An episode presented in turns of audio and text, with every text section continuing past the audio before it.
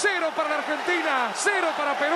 No pudo otro empate. Estamos muy cerca de verdad de quedar afuera y no es broma. Mejor estrategia de publicidad. El gerente de Noblex. Todo el mundo hablando de esa profesión. Esta es la historia de la super promo Noblex, de cómo una campaña logró ser parte de la cultura popular, de la importancia de la pasión del fútbol y del poder de una idea para transformar una marca. Un relato increíble que incluye directivos en terapia intensiva, ejecutivos actualizando sus currículums y millones de pesos en juego.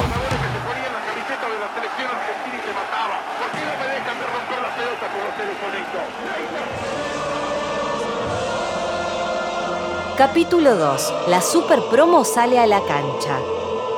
Tengo la idea. Nos vemos en un café, son cinco minutos. Era la urgencia en la voz de quien siente que tiene unas de espadas.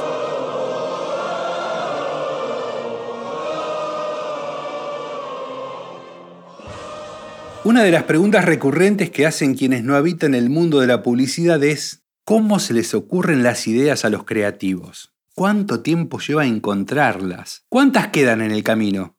El creativo Gastón Vigio nos explica que existen momentos eureka. Esos instantes, casi siempre cercanos al brief o al problema, me marcan mucho, dice Vigio.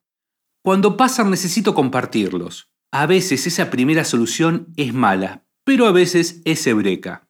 Hay que confiar en tu gente. Cuando te dicen que es mala, es mala. Y cuando te dicen que es eureka, es eureka.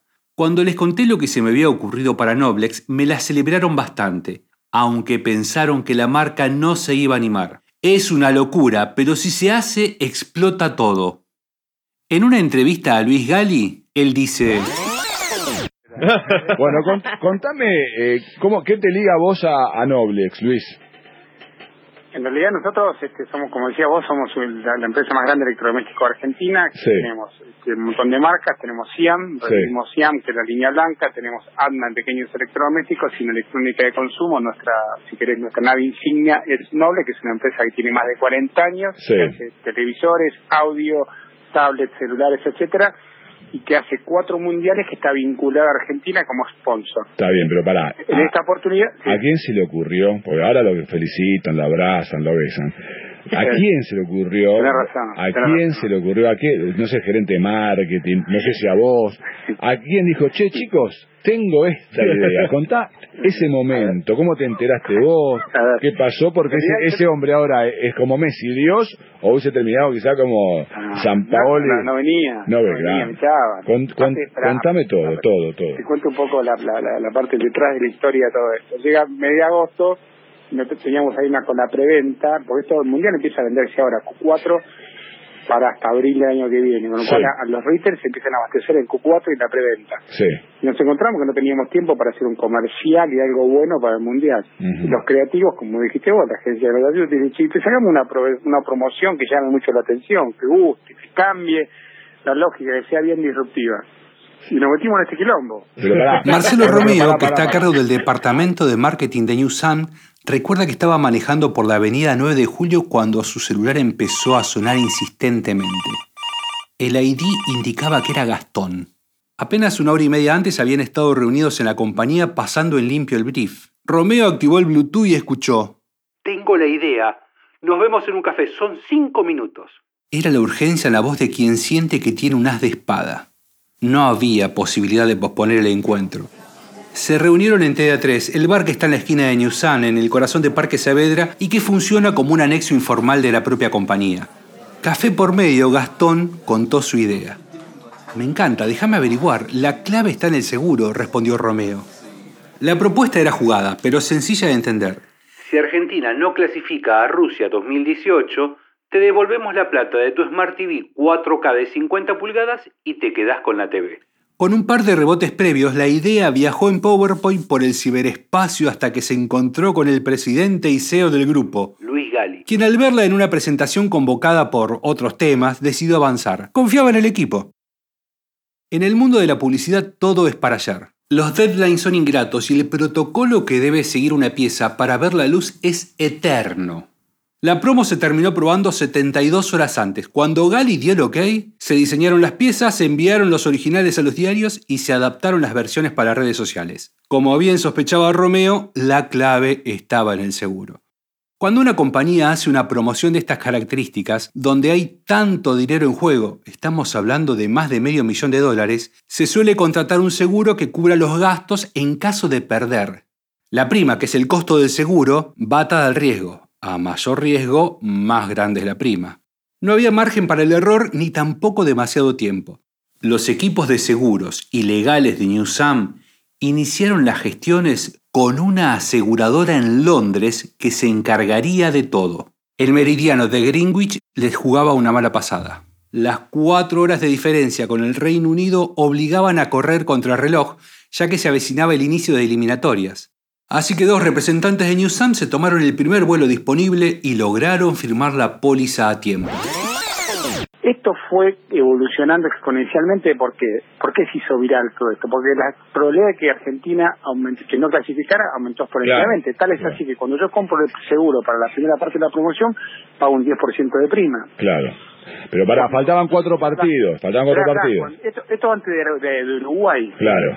Cuando yo quise ir, viste que después en un momento, che, si bancás a full a la selección no te quedes a mitad de camino, seguí con la promoción, vos a cortar la promoción, no la bancabas a full la selección, como eso no gana y no la bancás. levantaron la apuesta todavía.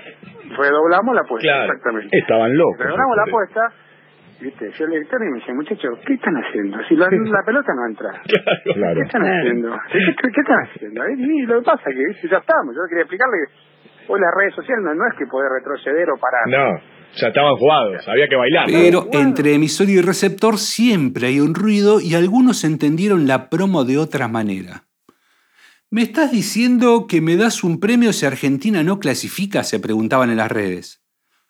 No es un premio, es un resarcimiento.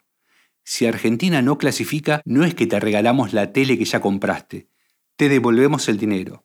Como te hice meter la pata al comprar una TV nueva para ver a Argentina en el Mundial, y te quedás sin mundial para Argentina, te devuelvo la plata.